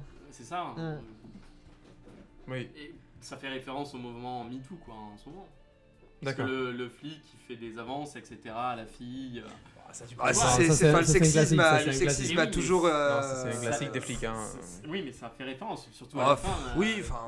Pour te dire, même là, même là, c'est là encore, c'est Ah, un film, tu vois. À la Euh. fin, je peux pas spoiler comment ça se passe à, ce qui Non. Mais bon, oui, il y a plein de parallèles comme ça Très à faire bien. sur des Je vais, je vais également vous donner mon, Bah, petit ressenti, euh, mon ressenti du, du coup qui est aussi mon avis. En fait, moi j'ai du coup j'ai vu ce film.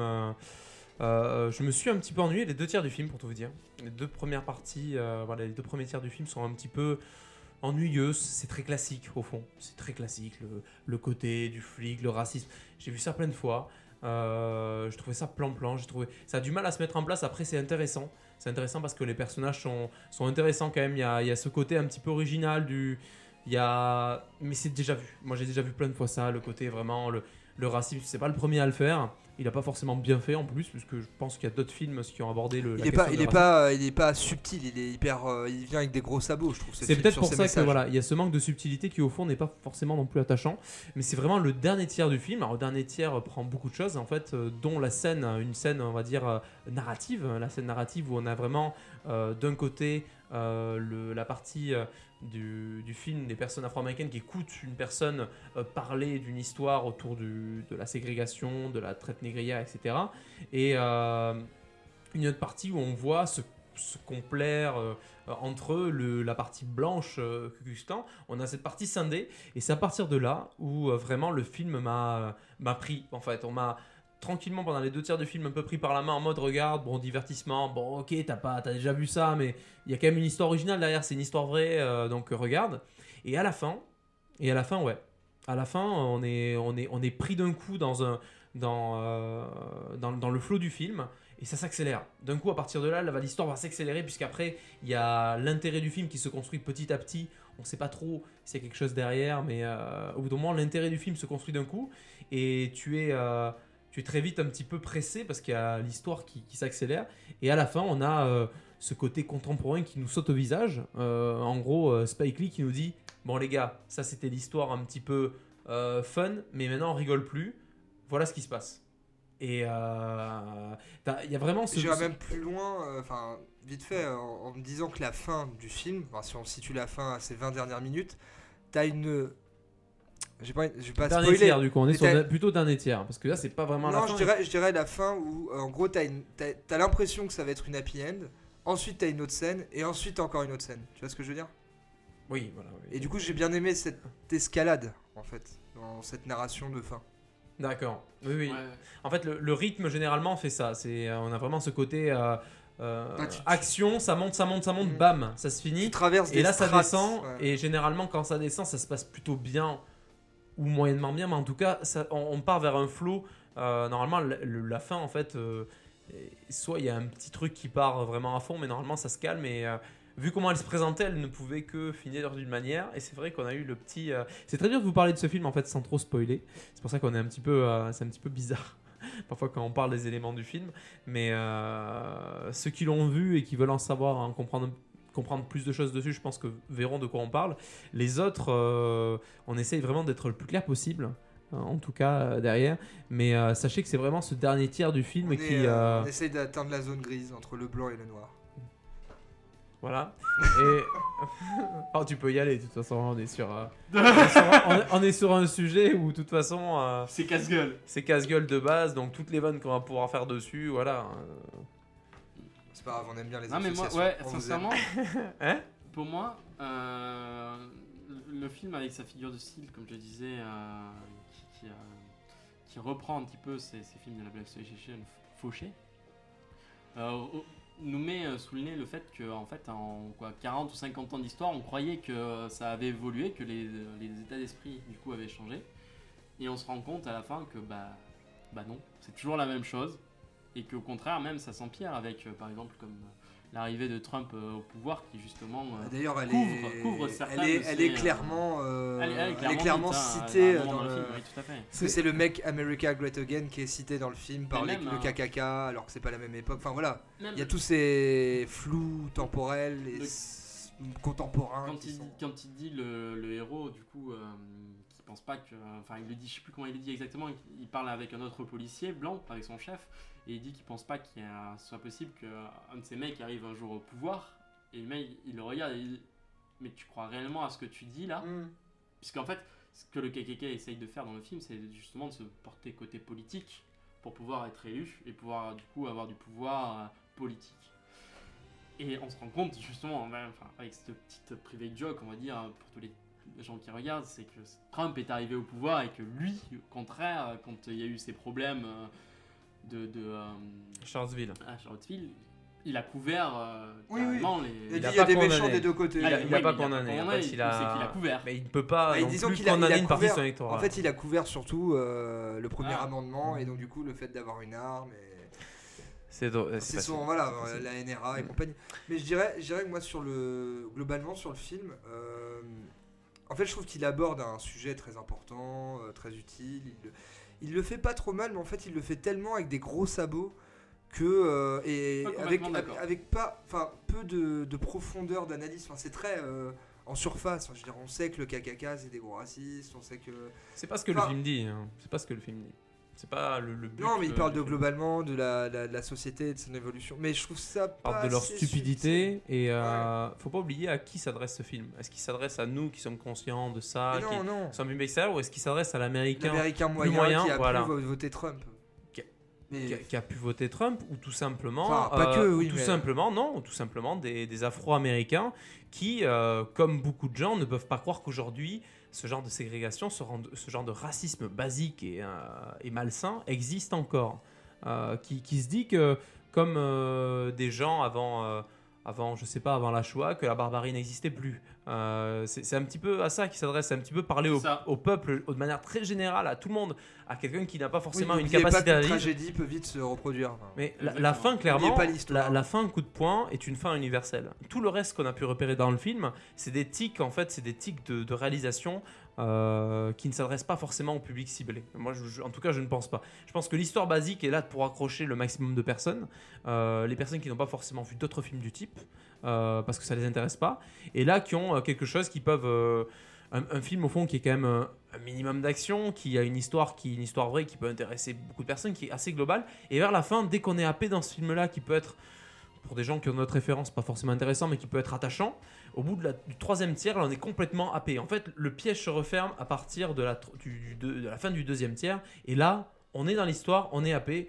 Il y a une scène choc exprès, pas forcément euh, négative, une scène qui nous, où on est un peu tendu, et à partir de là, on est à fond. Moi, à partir de cette scène, il y a une scène un petit peu euh, action, et là, j'étais vraiment dans le truc, j'étais euh, un peu euh, stressé pour les personnages du film, et à partir de là, j'étais dedans.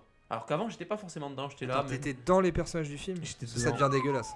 c'est dégueulasse, Ouais, effectivement. pour moi, en gros, ce qu'il dit, c'est voilà, le combat il s'arrête jamais, hein, quel que soit le combat d'ailleurs. C'est ça. Ah, bienvenue dans euh, l'humanité et son C'est ça, hein, si, tu- si tu voilà. t'arrêtes, euh, bah, tu repars à- au Moyen-Âge. Pour finir euh, du coup cette critique, enfin en tout cas nos, nos avis sur, sur ce film, nous allons euh, du coup lui donner une note chacun et se mettre d'accord sur une note sur 5.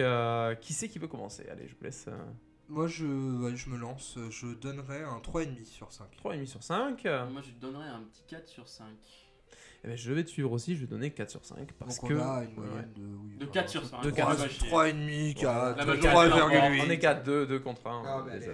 On est sur 4, du coup, avec. euh, alors, est-ce que vous êtes d'accord sur cette partie euh, de, de- de notre avis, en tout cas, où euh, dernier tiers, en tout cas, dernière partie du film, vraiment porte un petit peu l'œuvre euh, Ou est-ce que c'est une globalité? Pour moi, c'est une globalité.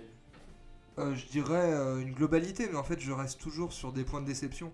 Notamment sur la- l'exploitation. euh, Je trouve que le duo Adam Driver-Washington aurait pu être Ah, moi, je mieux. bien. Bah, ah, j'aurais voulu plus, tu vois. J'aurais voulu plus. Il est. il- D'ailleurs, on je- peut je rappeler ton que avis, c'est- mais au début.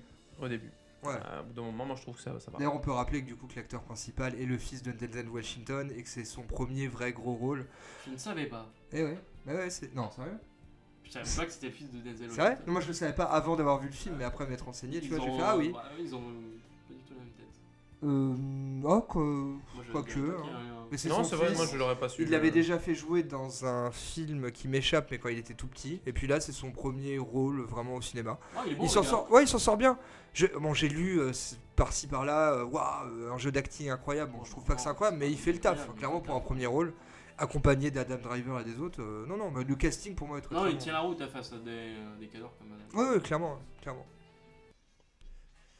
C'est donc sur ces belles paroles que nous allons euh, nous quitter. Merci à tous euh, de nous avoir écoutés et euh, bah, à très vite. J'ai envie de vous tisser dessus. Sur ces belles paroles, nous allons donc clôturer ce, ce- ce podcast de la rentrée qui était assez chargé. Je pense que ça fait un petit moment. Alors ceux qui ont tenu jusqu'à là, vraiment bravo parce que nous on a, on a du mal aussi. on tire même pas en fait. Enfin, On avait voilà. beaucoup de choses En, à en dire. fait, on l'a fait, on l'a fait sur une semaine ce podcast tellement il est long. Ouais, c'est ça. Ça fait plusieurs soirs là qu'on enchaîne dessus. Là, on doit être à 42 bières. C'est un petit peu dur de tenir. Euh, énorme. En tout cas, on va vous réserver. pas dans nos voix qu'on est bourré. Merci à tous en tout cas si vous avez écouté ce podcast jusqu'au bout et à très vite pour euh, de nouvelles aventures. Ouais, et ben notamment le mois prochain, je pense qu'on va tous jouer à Red Dead Redemption 2. Ah oui, oui. Et il va y avoir du test dans l'air aussi et voir euh, si la version euh, FIFA 19 de, de- sur Switch est à la hauteur, contrairement à celle de l'année dernière qui était un petit peu faible. Et toi, moi, est-ce que tu Moi, je- Je reste chez moi. Voilà, je vais rester chez moi devant Netflix. Bah écoute, bah oui, mais, devant- mais je vous parlais de- du coup de films Netflix. Ah oui, c'est intéressant. Eh, ça pourrait être sympa, c'est une rubrique comme ça, Netflix. euh, Netflix, ouais. Les- Écoutez, la sélection Netflix. euh, ceux qui on sont on va vous préparer plein de trucs Ceux pour cette rentrée. jusqu'au bout et que vous voulez voir une rubrique Netflix, envoyez 2 euros à Popcorn Game. Voilà, pour payer mon abonnement Netflix du mois. non, si vous êtes au moins 6, il pourra euh, avoir un je mois pourrais de payer plus. mon abonnement. ouais. Ah putain, génial, on a un petit modèle économique de ouf. Voilà. Pour mon Netflix. Le gars, le le vient de découvrir Patreon en fait. ou Tipeee ou n'importe quelle autre plateforme.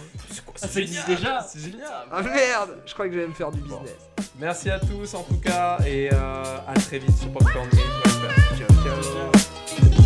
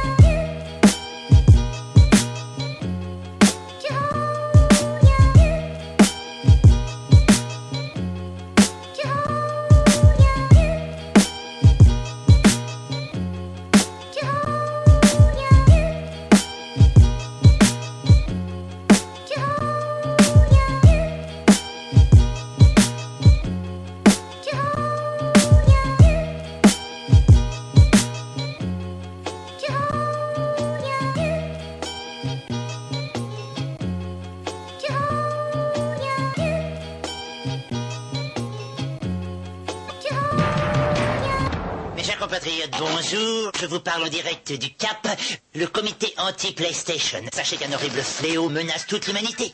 Je vais vous parler de ça. On pourrait croire que c'est une simple rôtissoire. Mais dedans, c'est le tourne-dos de la mort. Euh, Comment savoir que la PlayStation n'est pas une banale console de jeu? Regardez bien ces signes étranges. Les savants le certifient, ces effets sont démoniaques. Vous pouvez voir ici un jeune homme sain et là, un sujet exposé à la PlayStation pendant quelques minutes. Rappelez-vous, ne sous-estimez pas la puissance de la PlayStation. Alors en votre enfant a peut-être été exposé à la puissance de la PlayStation. Examinons bien tous les symptômes. Un exemple. Ici, le bouton du haut. C'est évident, ce jeune homme est victime d'un relâchement de sa personne. Et tout ça parce qu'il s'adonne à Toshinden. Pour des raisons de sécurité, vous n'en verrez que quelques secondes. Rappelez-vous, ne sous-estimez pas la puissance de la PlayStation.